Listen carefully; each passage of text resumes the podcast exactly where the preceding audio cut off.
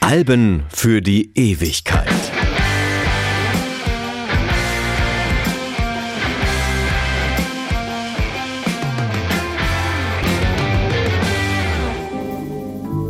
Mein Name ist Dieter Kottnick und heute geht es um Stevie Wonder und um Songs in the Key of Life. Nicht nur ein Album für die Ewigkeit, sondern eine der Platten, die ich auf die sprichwörtliche einsame Insel mitnehme.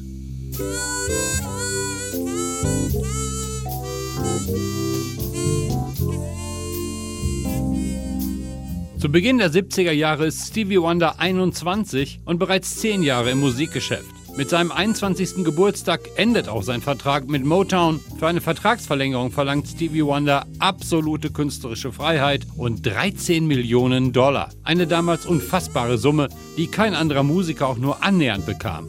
Doch für Motown sollte sich spätestens mit Songs in the Key of Life diese Investition gelohnt haben. Good morning, friends. Here's your friendly announcer. I have serious news to pass on to everybody.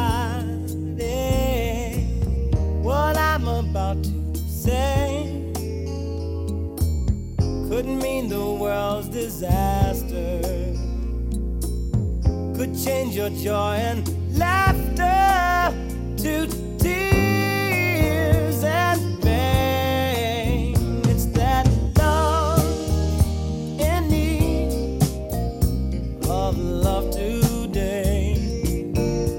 Als das Album 1976 herauskam, hatte sich bereits angedeutet, dass etwas Großes auf die Musikwelt zukommt. Es war das letzte Album und Abschluss einer Reihe von fünf Veröffentlichungen, die als die klassische Periode von Stevie Wonder gelten. Angefangen mit Music of My Mind 1972 über Talking Book mit dem Evergreen You Are the Sunshine of My Life und den beiden eher in sich gekehrten Platten Inner Visions und Fulfillingness First Finale 73 und 74 hatte sich Wonder von Album zu Album gesteigert. Seine Dominanz war so stark, dass er drei Jahre lang den Grammy für das beste Album gewann. Paul Simon bedankte sich 1975 bei der Entgegennahme seines Grammys für Still Crazy After All These Years bei Stevie Wonder, dass er in diesem Jahr kein Album veröffentlicht hatte. Wonder verließ immer mehr den traditionellen Motown-Sound und zeigte sich als musikalischer Freigeist ohne stilistische Grenzen. Songs in the Key of Life ist ein Füllhorn an fantastischen Songs und eine, gestatten Sie mir dieses schale Wortspiel, Wundertüte an Musikrichtung.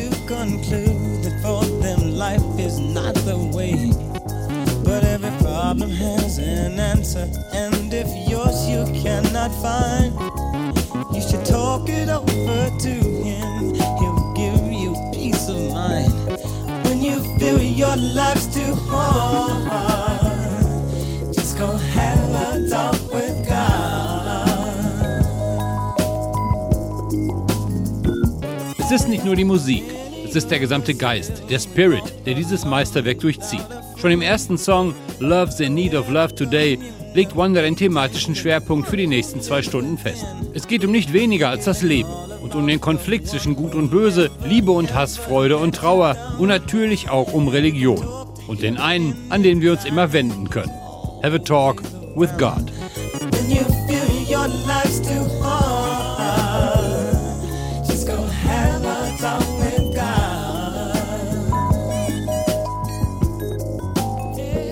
Songs in the Key of Life ist ein sehr ambitioniertes Album, an dem 130 Musiker mitwirken. Nur mal so für Spaß. Alleine 19 Schlagzeuger und Perkussionisten. Es ist das bestverkaufte der Karriere von Wanda. Die Aufnahmen zum Album nahmen zwei Jahre in Anspruch. Er schrieb alle Stücke selbst. Musikalisch wurde er durch renommierte Künstler wie Mike Sambello, den damals erst 19-jährigen Gregory Fillinganes, George Benson und Herbie Hancock unterstützt. Von Gospel bis Jazz, alle Musiker rissen sich darum, an der Produktion beteiligt zu sein. Und Wanda hatte nur die besten Musiker an seiner Seite. Die Stilvielfalt war enorm und er huldigte seinem großen Idol Duke Ellington in Sir Duke.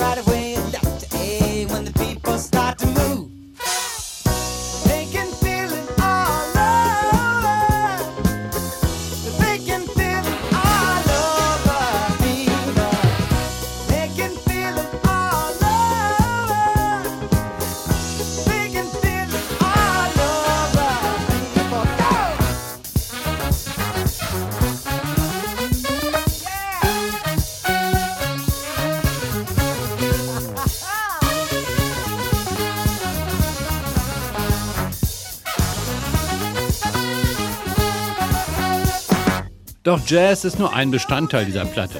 Sie schlägt einen wirklich anspruchsvollen Bogen über Pop, traditionellem Soul, Fusion und Funk. Das Einzigartige dieser Komposition ist aber, dass sie trotz aller Diversität nicht auseinanderstreben. Das Verbindende ist der Groove. Für jeden Song und Stil hat Wonder ebenso überraschende wie zwingende Rhythmen und Melodien gefunden, die auch nach fast 50 Jahren keinen Tag gealtert sind. Das Album klingt an jeder Stelle nach Stevie Wonder, besonders wenn die Mundharmonika zum Einsatz kommt.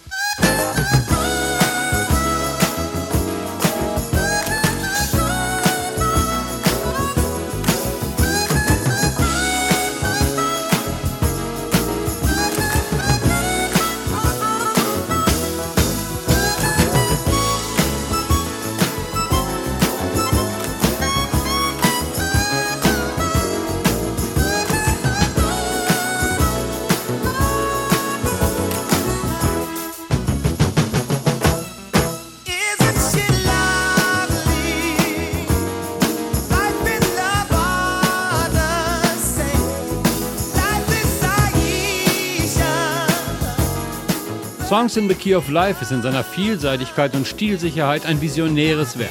Wie weit Stevie Wonder seiner Zeit 1976 voraus war, zeigt allein, wie viele Coverversionen, Samples und Neuinterpretationen es von Songs dieses Albums auch heute noch gibt. Alleine elf Songs wurden von Weltstars wie Michael Bolton, Joan Osborne oder Snoop Dogg neu interpretiert. Hier mal eine kleine Auswahl. Ich beginne mit Ass, später in der Version von George Michael und Mary J. Blige.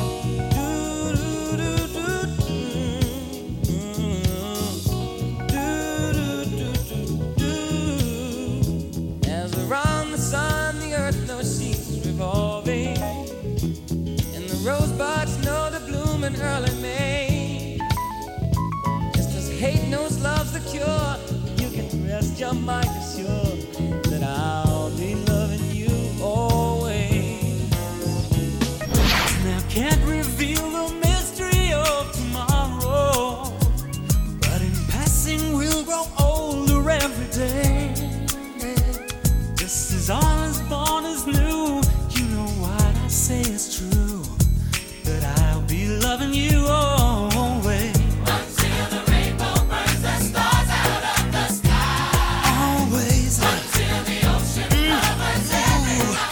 Will Smith coverte I Wish für den ziemlich misslungenen Western Wild Wild West.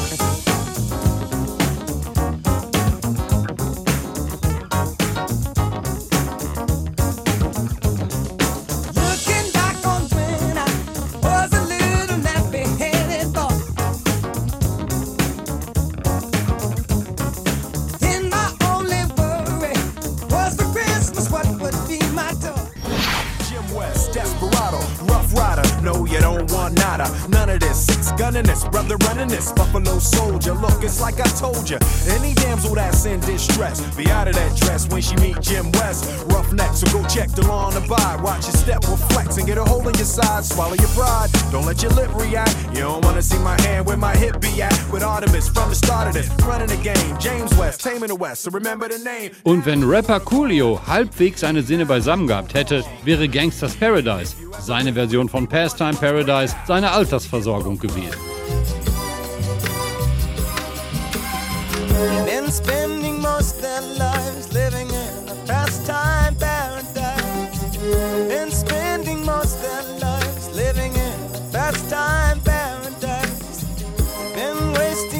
Their time glorifying days long gone behind.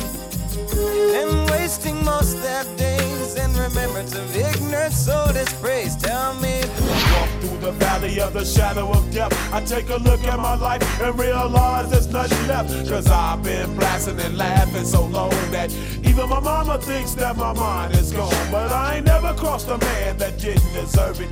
Me be treated like a punk, you know that's unheard of. You better watch how you're talking and where you're walking. Or you and your homies might be lying in chalk. I really hate the trip, but I gotta low. As they croak, I see myself in the pistol smoke.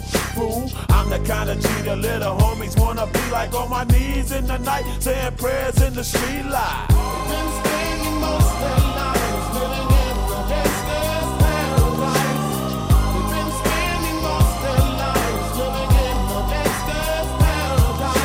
Das Album verkaufte sich über 11 Millionen Mal und ist bis heute Stevie Wonders größter Erfolg. Das Rolling Stone Magazine listet die Platte auf Platz 57 der 500 besten Alben aller Zeiten. Wonder hatte 1976 einen künstlerischen Gipfel erreicht, den er danach nie wieder erklimmen sollte. Nach 15 Jahren als Sänger, Komponist und Produzent markiert dieses Album mit seiner nicht endenden Reihe von packenden Melodien und mitreißenden Hits den Höhepunkt seiner Karriere. Hatte er bis dahin jedes Jahr mindestens ein Album veröffentlicht, dauerte es drei Jahre bis 1979 A Journey Through the Secret Life of Plants erschien. Wieder ein Doppelalbum, aber eine milde ausgedrückt große Enttäuschung. Für mich eine langweilige esoterische Spinnerei nahe am Größenwahn. Ich konnte es eigentlich gar nicht fassen. Vielleicht hatte Stevie in der Zwischenzeit ein bisschen zu viel Zeit mit dem Konsum von Pflanzen verbracht. Ich weiß es nicht. Kein einziger Song dieses eigentlich unhörbaren Albums ist jemals wieder irgendwo aufgetaucht. Mit Hotter Than July 1980 und dem Riesenhit Master Blaster hatte Wonder sich wieder gefangen, kam aber bei seinen Möglichkeiten nicht mehr über Mittelmaß hinaus. Tiefpunkt war sicherlich 1984 der Soundtrack von The Woman in Red mit dem Kinderlied I Just Called to Say I Love You, sein erfolgreichster Song ever. Tja, Geschmack ist eben doch Bandbreite. Meinen Geschmack traf er jedenfalls 1976 mit dem Album für die Ewigkeit, Songs in the Key of Life. Ein Doppelalbum mit über 100 Minuten Spielzeit. Dazu, weil der Platz einfach nicht reichte, nochmal als Bonus eine Single mit vier Titeln. Musik perfekt für Körper, Geist und Seele. Ein absolutes Meisterwerk. Danke, Stevie.